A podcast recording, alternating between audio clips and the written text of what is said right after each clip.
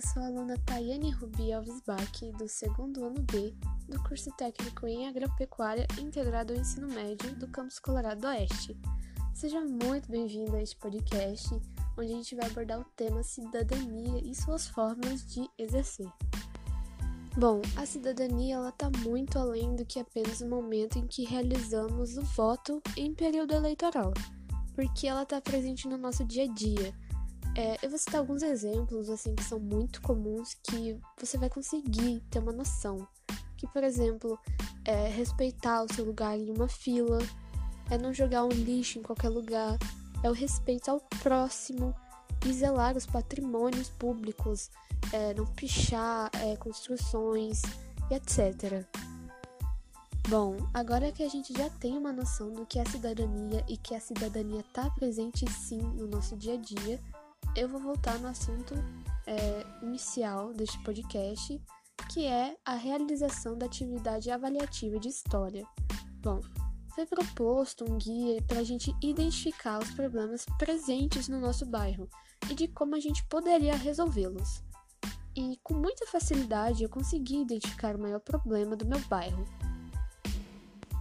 a questão é, é que na minha cidade é muito desprovido de iluminação pública presente nas ruas e até mesmo em alguns estabelecimentos de comércio, o que causa um grande incômodo na população, já que devido à falta desta iluminação, a insegurança de sair de casa, de fazer um passeio noturno, é, seja ir para praça, algo assim do tipo, é enorme, e principalmente para as mulheres.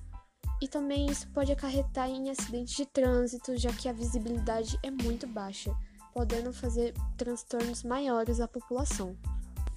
E ao meu ver, é, quem pode estar tá trazendo propostas para uma possível solução deste problema é justamente quem está sofrendo ele, ou seja, a população desses bairros que são afetados, junto com o auxílio de alguns políticos e empresas que estejam ligadas a esse problema, como por exemplo a de eletricidade.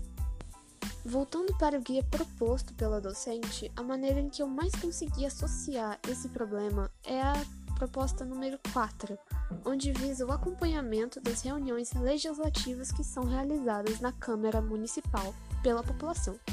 E dessa forma, é possível verificar de perto todo o trabalho em que os vereadores eleitos pela própria população estão realizando, pois realmente a gente deve ter mais participação na política de nosso município e fiscalizar de perto se os políticos realmente estão dentro da linha, realizando as devidas ações que a população necessita.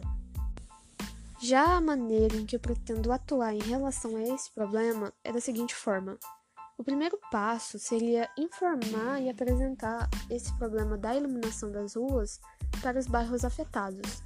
Isso através de alguma reunião, visando despertar o interesse na resolução deste problema o mais rápido possível na população. O segundo passo seria a montagem do projeto apresentando os problemas que afetam a população, junto com a solução e período necessário para a conclusão do projeto, junto com custos necessários e parcerias também, que seja elas dentro do governo e empresas privadas.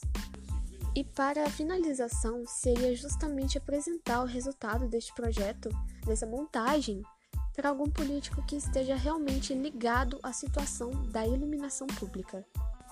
Com isso tudo sendo possível e realmente sendo feito, sendo finalizado esse projeto, a expectativa que eu tenho para o resultado seria a sensibilização da prefeitura em relação a esse problema, para atender à necessidade da população o mais rápido possível. Bom, essa é a minha proposta para a resolução do problema do meu bairro.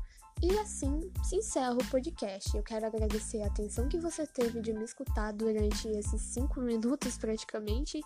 E é isso. Muito obrigada.